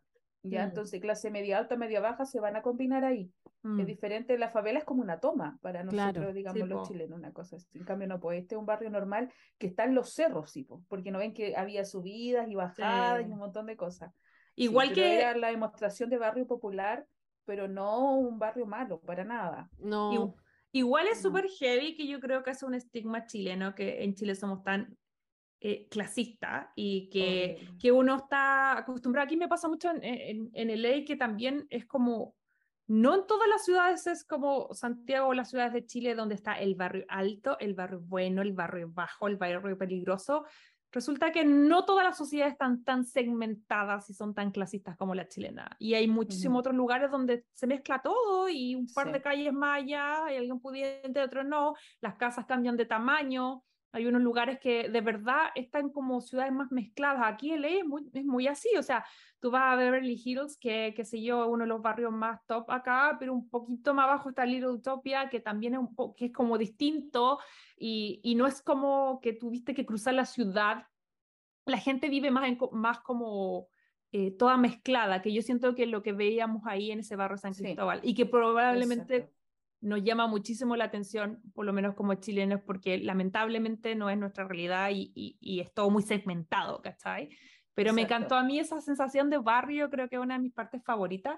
Eh, y volviendo a la teleserie, eh, aparte ya de estar el barrio, también había otro lado que yo lo puse así como las oficinas, porque hay dos como lugares donde más ronda gente, que son la clínica de fertilización, como Don Salvieri, y la otra es la oficina del negocio de, de Leonidas Ferraz. Y ahí circulan y polulan un montón de otros personajes que no me he hablado, pero yo quiero llegar a uno en particular. De partida amo a la actriz porque Pantanal, porque soy chica y cuando era chica amaba a Yuma Marroa cuando comía palmitos. casa. Ah, Y, sí. com- y comía palmitos. Yo me creo que mi obsesión por los palmitos viene de Yuma, que para los que no están escuchando y son más chicos, era una teleserie brasileña que fue muy, muy, muy popular en Chile a principios de los 90. Yo me Más acuerdo que que la esclava Isaura. Sí, y yo me acuerdo que tampoco mi mamá me dejaba verla porque igual era media subida de tono, la Yuma se, se Sí. bañaba como en pelota, en un... Yo me acuerdo que tengo los recuerdos de que la teleserie era famosa y como de esas cosas, pero tampoco creo que la vi porque no era age appropriate para mí, según mi mamá. Entonces tampoco sea, como que la vi. En la misma, en Yo la no la vi. misma. Yo no la vi, eh, pero sí sé eh, quién es, recuerdo su cara porque alguna vez en algún reportaje o algo tiene que haberla mostrado y por lo menos cuando yo era adolescente, que era como en el tiempo en que esta novela salió, El clon, eh, todo el mundo andaba con el yo me quiero ir para mi casa, o sea, y, y yo me quiero ¿de ir para mi? Claro. casa. Yo, como ¿de con ese... es? Sí, eh, porque yo a principios de los 90 tenía 3, 4 años, entonces no, Sí, no- no po. me acuerdo de eso. Pero sí, eh, yo, o sea, yo sé que si alguien dice eso es por Pantanal. Y, y esta actriz, oh, Y esta actriz hermosa, eh, que- hermosa ella. que todos Es modelo también. En algún Sí. momento tiene que haber sido modelo. sí, al Cris- inicio de su carrera dicen que es Sí. modelo. Sí. Cristiana Oliveira, que hoy día tiene 58 años, estupendísima, pero que en el clon va a interpretar a Aliciña. ¿Quién es Aliciña? Es la sobrina de Edna, pero al final del día es una trepadora que se aprovecha de varios personajes para generar fortuna, destruir, Terrible. ma- destruir matrimonios, Otra un montón de cosas.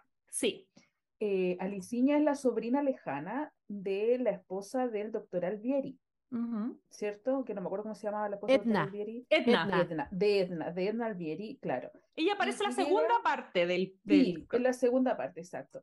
Y que ella llega eh, supuestamente a la gran ciudad, es como migración campo-ciudad, llega porque va a buscar trabajo, digamos, a la gran ciudad y entonces le pide eh, hospedaje a su tía, entre comillas, tía como en segundo grado, una cosa así, porque eh, y así- prácticamente no se conocían, o sea, era como Mm. que no, no, no había mucha relación, pero Edna, en el profundo amor que le tenía a la humanidad completa, ella eh, la recibe con total amor, desinterés, inocencia, un montón de cosas, y la va involucrando en su vida familiar, profesional, un montón de cosas.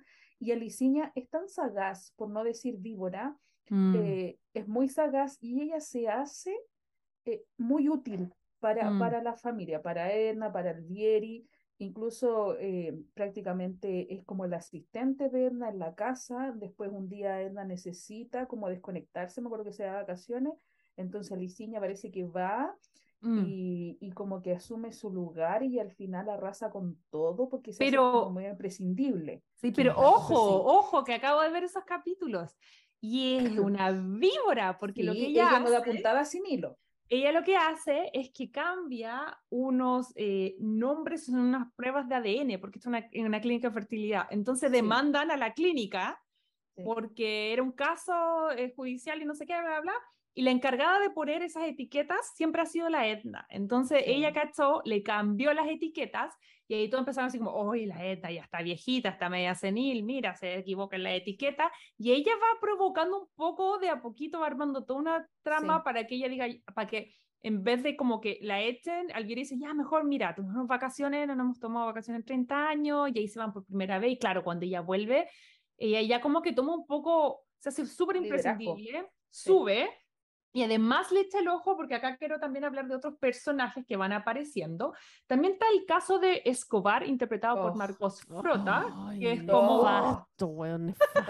Ay, Dios mío. Como otro de los- inútil. de los médicos que está ahí trabajando, que genite- Sí. y todo, porque pasan los años, está Julio, pero luego pasan los años y llegan más gente a esa, a esa clínica. Exacto. sí. Entonces, él está casado con Clarice, que era Cisa sí. Garmaris, que era por otro lado la secretaria en la otra oficina, que era la, la secretaria de Ferraz, y ellas tenían el hijo que se llamaba Nando. Nando, o Fernandinho. Oh, Fernando, claro. Fernandinho, que es Sí. Tiago Fragoso, eh, que él era como uno de los amigos de, de Mel y quien Mel. en el fondo también cae en las drogas producto de todas Sí. estas malas juntas. Eh, pero paralelo a toda esta situación, la Liciña va y se posa los ojos muy estratégicamente en él y empieza a dejarla embarrada y obviamente logra que, que se meta con él, que tenga una aventura, que se separen y ahí les queda la embarrada. Yo creo que ella le deja, es como una tormenta, por donde Sí. pasa, déjala embarrada. Es una mosquita. Y más Mm. encima pone el mal el ojo, porque se va, se va a fijar y le trata de quitar al más nefasto de todos los nefastos. Obviamente después lo único que tenía era cacho encima. Mm. Sí, pues, o sea, o sea ahí, ahí vemos que el, como pecas pagas, porque para que con cosas, o sea, Escobar, de verdad, o sea, el hombre más inútil emocionalmente hablando, eh, él ya tenía una mala relación con su esposa porque no Sí. se quería hacer cargo de su paternidad, o sea, Clarice Mm. era madre y padre a la vez teniendo un marido al lado, Sí. ¿ya? Y, y llevaba una casa, un trabajo, Mm. eh, Clarice era muy intensa, pero nadie podría decir que fuera mala mamá o mala Mm. esposa. En cambio, Escobar era súper negligente con todo. Y, y yo siento que Aliciña lo que vio es que ahí tenía a un gilpo Ujú. detrás, a quien engrupir, a quien embaucarse, todo Pero- ese tipo de cosas. Y claro, el problema es que ella pensó que quizás engrupirse lo iba a ser muy fácil y deshacerse de él también. Y no fue tan fácil deshacerse de Escobar, porque deshacerse de Escobar era muy difícil. Tendría que haber venido otra liciña para que se lo hubiera quitado a la, a la Exacto, original. porque en realidad a Escobar así como eh, por solo el hecho de existir no era atractivo para nadie, o sea, eh, ya no era atractivo para Clarice porque no era ningún apoyo, no era nada, o sea, Clarice se llevaba gritando todo el tiempo porque él era un cero a la izquierda. Mm. Entonces, lo que Aliciña vio simplemente es que era un hombre fácil de embaucar, pero Mm. en realidad no vio más allá. Ese fue el tema, pero ella parece que tenía ese, ese mal ojo, o sea, que Sí. claro, le servían para el momento, pero ella después no veía el, el paso del tiempo. Mm. no A mí me dio eso risa, en algún momento le pone los ojos a, a Leonidas Ferraz, pero viene la Ivette y Y le la Ivette, se la la- se pebre. Y me encanta porque está en la oficina y Leo- eh, Leoncito, como un león cobarde que era, sale arrancando y le dice a la Clarice, la secretaria, le dice, por favor, tú resuelve esta cosa que está quedando ahí. Y la, la Clarice va, ve que le están sacando la mugre a la liceña, es como, ah, chao, se va. Sí, obvio.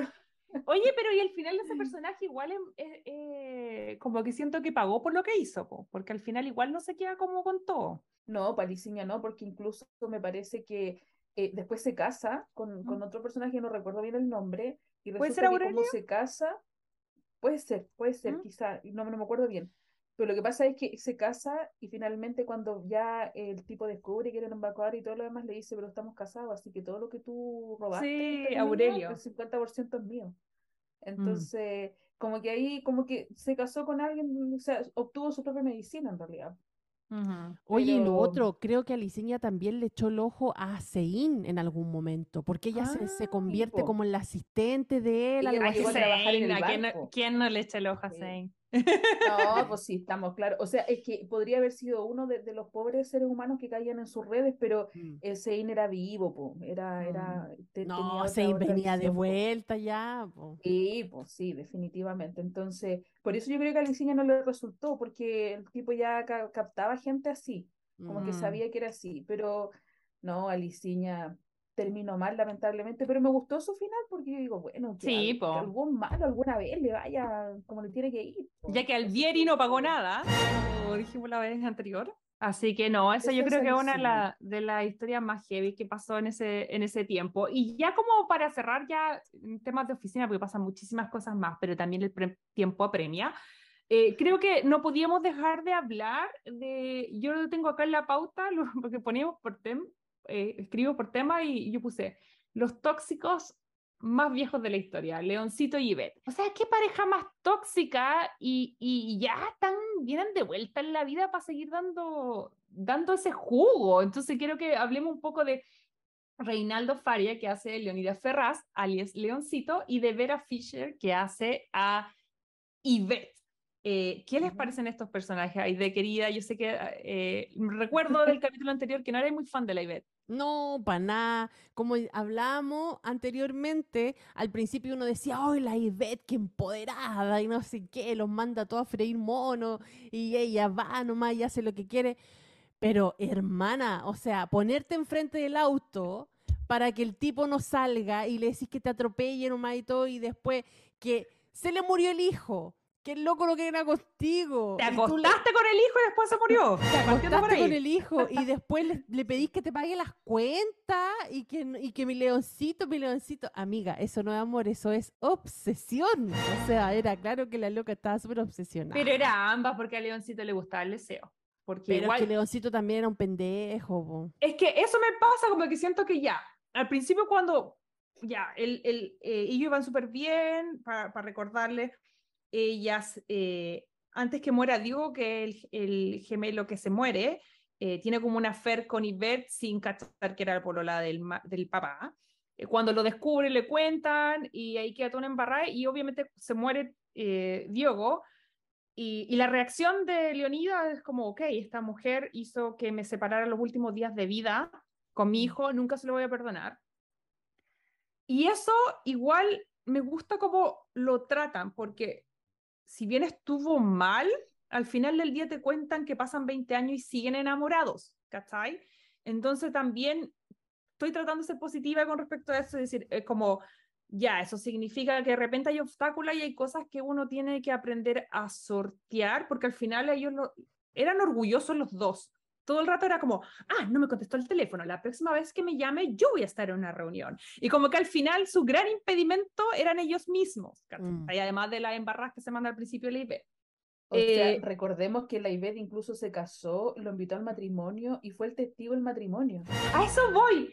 Pero, pero luego se mandan una cantidad, como que ya, yo los quiero defender, pero luego se mandan una cantidad de inmadureces, de estupideces, que yo digo, no, estos locos son tóxicos. Pueden tener 200 años, no tiene que ver con la edad. Son tóxicos. Y esta yo creo que es una de las relaciones más tóxicas que conozco. No sé cuáles son los momentos que ustedes más se acuerdan o que les llamaron la atención de, de estos dos. Yo me acuerdo, eh, bueno, cuando, cuando Ivette finalmente ya como que ya desistió, porque incluso le decía la palabra, yo desisto de ti, porque ya estaba como, como cansada de insistirle que él dijera que no. Eh, porque en realidad a Leonidas Ferrer le gustaba ser perseguido, para que andamos con mm. cosas, le gustaba que lo persiguieran, entonces la única mujer que lo perseguía era Yvette, ya por más plata que tuviera y por más todo lo que fuera, eh, solamente la única mujer que lo perseguía era Yvette. Eh, y recordemos que incluso Leonidas Ferraz también estuvo a punto de casarse con una que mm. se creía que era la biblioteca andante, que para todos citaba un libro. Ah, verdad, no, ¿cómo se llama? Y era, y era, como, era como las antípodas de Ivette, o sea, porque Ivette no es intelectual, no lee el diario, a Ivette le interesa la moda, esta regia, todo eso, y esta mujer era totalmente lo contrario, una mujer intelectual, me parece que era profesora universitaria, no sé, pero era... Pero era regia. No, estupenda, sin nada Y era más joven. sí, po, era muchísimo más joven. Entonces, ¿qué pasó? Que incluso, o sea, Yvette se pudo casar, se pudo ir a Argentina con su marido, ser estafada en Argentina, volver, pero Leoncito no se pudo casar porque quien impidió el matrimonio fue Yvette. ya, hasta eso, que incluso eh, prácticamente Leoncito le, le dio el capital para su negocio a Yvette. Ya, el capital que después el marido de Ivette se farrió en Argentina, arrendando un rancho que en realidad no era de él, pero para hacerle creer a ella que era de él. O sea, mm. recuerden todo ese tipo de cosas. Y yo digo, yo no sé si aquí era tanto, tanto amor. Bueno, finalmente, supuestamente es amor porque se casan, tienen un hijo y todo el tema. O sea, ya. Pero eh, definitivamente ahí hay una toxicidad eh, que se mm. sostiene en el tiempo porque a uno le gusta ser buscado y a la otra le gustaba buscar. Me gustaba muchísimo. Entonces, ¿qué es lo que pasaba? Que sus necedades e inmadureces, a pesar de la edad que tuviesen, los mantenían alejados porque era como, oye, ya, pues lado o sea, pónganse de acuerdo, cásense o júntense, lo que fuera, pero ya corte la cuestión y no, y ellos vivían un romance como y Julieta durante 20 años, pues. Porque Mm. iban y venían y de repente Ivette pensaba que ya no había vuelta atrás y Leoncito la buscaba y ahora sí, y tampoco es que hubiesen diálogos de profundidad. No, como, pues se arreglaban, no, se acostaban y listo. sí. Después, Y, y era, claro, y era un amor muy hormonal también. Muy Sí, hormonal y Muy adolescente, sí. Muy adolescente, exacto. Pero es que ya, ya digamos, porque recordemos más o menos que el, el rango de edad que tenía Leonida Ferrer como 50, 60 años, po. digamos, eh, por, por lo menos la última Mm. parte esa era como la edad que tenía, entonces, por eso digo que adolescente ya no era, porque tenían experiencias de vida como para decir, puedo sostener un amor seguro, maduro, no sé, pero aquí no, Emocionalmente los dos eran súper inmaduros, po. súper hecho, inmaduros, sí. de hecho, yo acá tengo puesto la pauta. ¿Cuántos años tenía Ivette que queda embarazada cuando 20 años después? Entonces hay Sí. una cosa de, de como de biológica de la menopausia y todo. Yo me imaginaba que Ivette tenía treinta y tantos, cuarenta la primera vez, o te ponle treinta y tantos, pero igual Claro. tendría como cincuenta y Cuenta.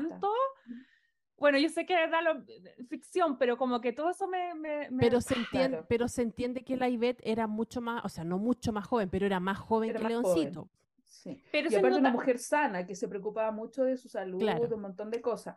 En- pero recuerden que Alvieri fue quien, quien hizo posible ese embarazo, porque eh, sí. Ivette va a congelar óvulos que después Ah, son no fertilizados y ella queda embarazada. Sí, Ya, sí. ok. sí. Esa parte Eso no fue- me acordaba. Sí, e- ella, ella incluso así como está embarazada y Dalva que no lo podía creer, era, pero ¿cómo está embarazada? Y ella ahí cuenta y dice, sí, eh, en algún momento yo fui, pero no sé si fue así como en el último tiempo, no recuerdo bien, pero en algún momento yo fui congelé mis óvulos y ahora Mm, esos son porque recordemos que Ferraz podría ser padre hasta que se muriese, digamos. Claro. Pero a la Sí. mujer ese era el tema, entonces ella así fue como consiguió embarazarse, digamos. O sea, eh, por lo menos al final de la novela sí se establece de que ella no se iba a embarazar tan fácil o que ese embarazo en realidad no había sido de forma natural, digamos, eh, Mm. como, como a una mujer más joven. Es el tema, pero yo creo que 50 años y Vera Fischer además que regia, entonces yo creo que... Estupenda. Estupenda. Ahora Y tiene Brasil- 70 años y se ve, Y está pero casi regia. igual. E- ella como que ha envejecido igual, con gracia, porque igual a e- ella como que igual no oculta ciertos rasgos, no sé, Mm. siento yo, pero de una, de una viejita regia igual. Para Y- eso, para allá iba, porque bueno, yo estuve mirando los dos actores, son súper consolidados en Brasil, eh, tienen años, años de carrera. En el caso de, de Leonidas, él es actor y director, eh, ha dirigido muchas películas. Y en el en caso los de 70 Vera, era galán, era un galán sí, po, se nota que igual el 70. viejo era como Sí. Tinco. Y la Vera Sí. Fischer fue Miss Brasil, en, no sé si fue en el 69 70, y además Ujú. fue segunda en Miss Universo ese año, o Eso, sea, estupendísima. Ella sale que es eh, descendiente de alemanes y que Nazis. llega, sí, que el papá era nazi. eh, y Sí. que llega a Brasil un poco como con esta ola que se escapa de la Segunda Guerra Mundial, pero que además el tipo era muy malo con ella, así como Sí. que como que recibió abuso y todo. Entonces, eh, siento yo que, claro, odiamos a Ivette y a Leoncito por tóxicos, pero a mí los actores me parecen Son geniales, buenos, los sí. dos son buenísimos y, y, y ella siempre ligada, obviamente hermosa, siempre ligada al tema de la belleza, la actuación, el- la- como modelo, pero repara igual que tú. Si uno busca fotos de Vera Fisher ahora, no está tan como uno esperaría que a lo mejor algunas actrices que mm, se notan al tiro las caras con botox o las caras intervenidas y todo, y ella obviamente tiene su edad, entonces su rostro ha cambiado, pero em, eh, como dices tú, ha envejecido con gracia. Acá está como naturalmente, me encanta ella y, y creo que igual lo hace estupendo porque Sí. eh, yo la amaba ahí y también Lazos de Familia, eh, Avenida Brasil parece que también sale, como que siempre ha sido la... Ella era como, me carga el término MILF, así que no lo voy a usar, pero ella siempre ha sido como la señora regia, ¿sabes? O sea, Sí, Y sí, ella, sí. ella todavía hasta el día de hoy hace teatro, ojo, con 70 años. Si Sí. ustedes van No, a su ella- Instagram, que se llama Vera Fischer Oficial, ahí tiene unas Sí. fotos donde sale, pero estupenda, estupenda. Sí, no, sí, ella siempre ha apostado por, digamos, por, por, por lo saludable y todo ese tipo de cosas, y yo siento que ella también tiene mucha sanidad mental, porque yo me acuerdo que leí alguna vez, lo leí en portugués, así que quizás no lo leí tan bien, pero eh, me acuerdo de que ella, la relación era muy tóxica con su padre y ella huye, o sea, a, a Sí, ella po. hay muchas cosas que sanar y ella la ha sanado a través del tiempo y se nota también, digamos, porque ella es una persona que cuando uno la ve en entrevista es súper llana, súper Mm. calmada, un montón de cosas, eh, no es tan diva como uno eh, eh, creería, ella es una mujer bien, bien equilibrada y me acuerdo también que ella ha tenido muy diferentes papeles, o sea, no es Mm. una actriz así nomás, no, no, no porque Regia nomás llegó a la actuación, sino que ella es Mm. buena actriz. Me acuerdo que yo la primera vez que la vi, la encontré muy, muy linda, fue en Lazos de Familia, donde se enamora de uno más Mm. joven, ¿se acuerdan? Sí, po. Sí. porque ese tema no, no, no era muy, muy, muy tocado y me acuerdo que ella y, y, y claro, muestra cómo una mujer se puede enamorar hasta en edad muy avanzada y todo. Y era, y era bien lindo ese papel, me acuerdo yo. Así Sí. que a mí me encanta ella. Yo siento que en ese papel ella mostró quizás como su lado más cómico, digamos, de la actuación y un montón de cosas porque sus papeles siempre habían sido bien profundos, emocionales, men- emocionalmente muy profundos, pero Mm. en este caso ella como que se, se relajó y hizo de una niña, una adolescente, una niña de 15, 16 años con todos sus dramas que le duraron 20 años, pero que finalmente consiguió lo que quería, que era casarse con su leoncito y tener una guaguita. Y además siento yo que ella, al igual que la Giovanna, que es la que hace, Giovanna Antonelli, que hace la Jade, creo yo que la versión de, de doblada al español, su voz le perjudicaba un poco en el sentido de que se sentía como mucho más, como, ah, yo hago lo que quiero, pero cuando uno la escucha en, en su voz natural en portugués, eh, claro, como que la Ivette a lo mejor sale un poquito más madura, no sé, un pelito, obviamente, como un tono más maduro, eh, pero sí, yo creo que si bien los odiamos por tóxico, igual yo también los quiero. Creo yo que era una pareja que merecía que, que habláramos y que, que bueno que tuvieron su final feliz y que aprendieron también porque Leonidas también, claro, al principio el gran antagonista del amor de Luca y, y Jade, pero con el tiempo igual va soltando, va entendiendo, mm. trata, es, mucho, es muy distinto después con Mel y el mismo hecho de cómo enfrenta también a la Ivette, yo creo que todas esas cosas Claro. que... Sí, En e- algo, ellos son tóxicos, pero no son malvados. No son malvados. Y son tóxicos entre ellos, porque en So- realidad tampoco es que dañen al resto. Ellos Mm. no dañan al resto. O sea, su, su, su- el impacto, digamos, de su, su- de su toxicidad la viven ellos dos nomás. Pues no, no hay consecuencias, digamos, fatales. Por ejemplo, un niño que criar o algo así. ¿no? Bueno, no sabemos qué va a pasar con el hijo que tú que iban a tener, pues si nos quedamos ahí. Pobre criatura. ¿Qué habrá sido de esa criatura? Sí, pero bueno, ya lo, lo veremos tal vez en, en algún... La Dalva obviamente debe estar Sí. ahí cuidando el cabro La- chico, porque con la Dalva 90 era la nana años. eterna. con 90 años cuidando al cabro chico. Oye, chicas, y, y ya con esta pareja tan icónica, eh, queríamos un poco ir cerrando este capítulo que voló, que queríamos, y como siempre, queríamos que fuera un capítulo pequeño, eh, pero ha quedado, ha quedado con la misma duración que cualquier capítulo. Pero nada, yo creo que es porque nos emociona mucho este mundo del clon y ya sabe, nosotros sabemos que en la casa también, eh, también les gusta recordar. Así que, Rocío, antes de despedirte, queríamos preguntarte, además de los que nosotros ya hablamos, si hay algún momento o algún personaje eh, favorito de esta teleserie eh, que se quede en el corazón siempre contigo, que, que sea como tu favorito. Para mí eh, siempre va a ser la tifa. No sé por qué. Me, me gusta la tifa. Eh, siento que una persona que obró bien y siempre a pesar de todo le fue bien. Tuvo buenos hijos, tuvo un buen esposo.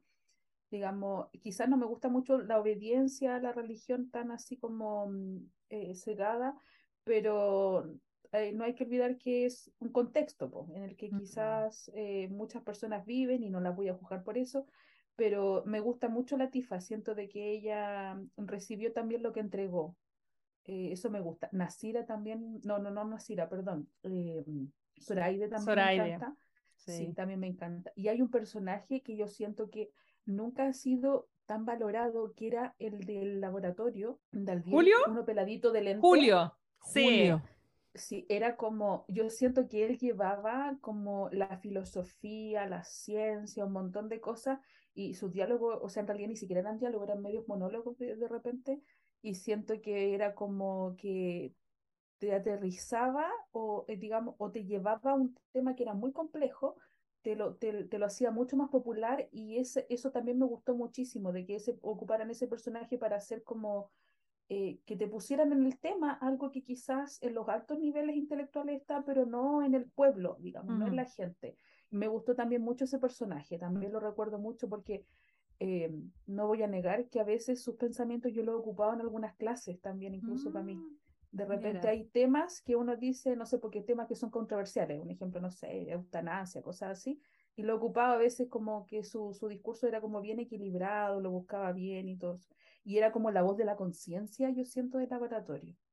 Eso Mm, me, me gustaba harto a mí. Esos son como los personajes, digamos, que son secundarios y a veces terciarios, porque Julio Ujú. Rodríguez era bien terciario, Sí, pero que, que no dejan de tener mucho valor ah, en la Mm. novela. Que yo creo que eso es lo que tenía el clon y agradecemos mucho que hayamos hecho el ejercicio de revisar toda esta segunda capa de personajes porque eran tremendas historias que se habían quedado fuera. Eh, yo creo que estamos un poco cerrando el mundo del clon, pero creo yo que es inevitable quedar como con la el gustito de, "Mm, y si revisamos alguna otra teleserie brasileña y hartas que marcaron, la Rocío hace así con el dedo, se me viene a la mente, no sé, como tú decías, Lazos de Familia, Avenida Brasil, la misma Pantanal, que yo creo que en alguna parte la podemos buscar, Oh, la Clava Isaura, o sea, hay un montón que yo creo que podríamos ir eh, revisando en los próximos capítulos, así que Crazy Lovers, si les tinca la idea, si prenden em, como pasto seco, por favor háganos saber a nuestras redes sociales, porque yo creo que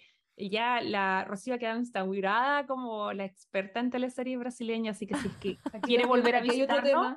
Aquí hay otro tema. Oh, Friends, aquí nosotros ya hicimos un capítulo que se llama Inventamos, inventamos ahí por ahí algo para hablar de Friends. Sí, sí, me acuerdo. Friendsgiving fue la media excusa, pero felices algún día a lo mejor también podríamos tomar el tema de los romances en Friends, porque nunca eh, eh, se nos van a acabar las ganas de hablar con Friends. Sí. Eh, Rocío, te queremos despedir, pero antes de eso, por favor, dile a la gente en la casa eh, que quedó muy prendida con todo lo que te ha escuchado en este capítulo y en el otro, ¿dónde te puede ubicar en redes sociales? Si quieren saber eh, de Telegram, si quieren saber del clon, si que- te quieren seguir en tu Instagram, ¿dónde te ubican? Sí, me ubican en arroba mamá que lee cuando puede. eh, por eso, eh, quizá por eso no subo mucho post, porque en realidad cuando puedo, pero, pero sí, ningún problema, estoy participando incluso de harta lectura conjunta y un montón de cosas, así que me pueden seguir ahí, y si ustedes me consultan, yo estoy constantemente revisando después que salga el capítulo, eh, la bandeja de mensajes, quizás que no son, no me siguen o algo así, eh, para que me consulte cualquier cosa. Eh, soy profesora de historia, así que cualquier tarea que necesiten, yo también estoy dispuesta a ayudar porque me encanta. Ah. Y, y eso, pues así que ahí me pueden seguir y estoy dispuesta para ayudar en cualquier cosita que la gente necesite. Ahora estaba leyendo eh, un libro, incluso lo voy a subir poquito, sobre una neuróloga chilena, Amanda Céspedes, que se llama Educar las emociones, educar para la vida, eh, que habla sobre una cuestión tan importante como las emociones eh, en, en la primera infancia, así que voy a estar también ahí subiendo un post sobre Uy, qué eso. interesante tema. Así que Sí. nada, aprovechemos hoy de despedirnos eh, aquí con la Rocío y darle las gracias a todos los que nos escucharon, pero sí eh, decirles que por favor no se esperen, que no se vayan a ninguna parte, que pueden, ¿qué botoncito apretar mientras tanto ahí de querida? El botoncito de seguir en Spotify, en Instagram y si nos están escuchando por Spotify, no se olviden de calificarnos con las estrellitas que ustedes creen que este podcast humilde se merece. Así que los dejamos más que invitados a que hagan esas actividades ahí en, en sus respectivas apps. Así que eso, nosotros por nuestra parte estaremos llenándonos de energía para volver renovadas, como les dijimos, en la temporada número 4 de Crazy Super Podcast, que espero que se venga muy prontito, idealmente en octubre. Así que eso, un besito gigante a todos, que estén súper bien, me despido Chao, chao. Y nos vemos por ahí. Chao, Chao, chao. chao, que estén bien, bye. Bye, bye. Si te gustó este podcast, recuerda seguirnos en Spotify, Apple Podcast y Google Podcast.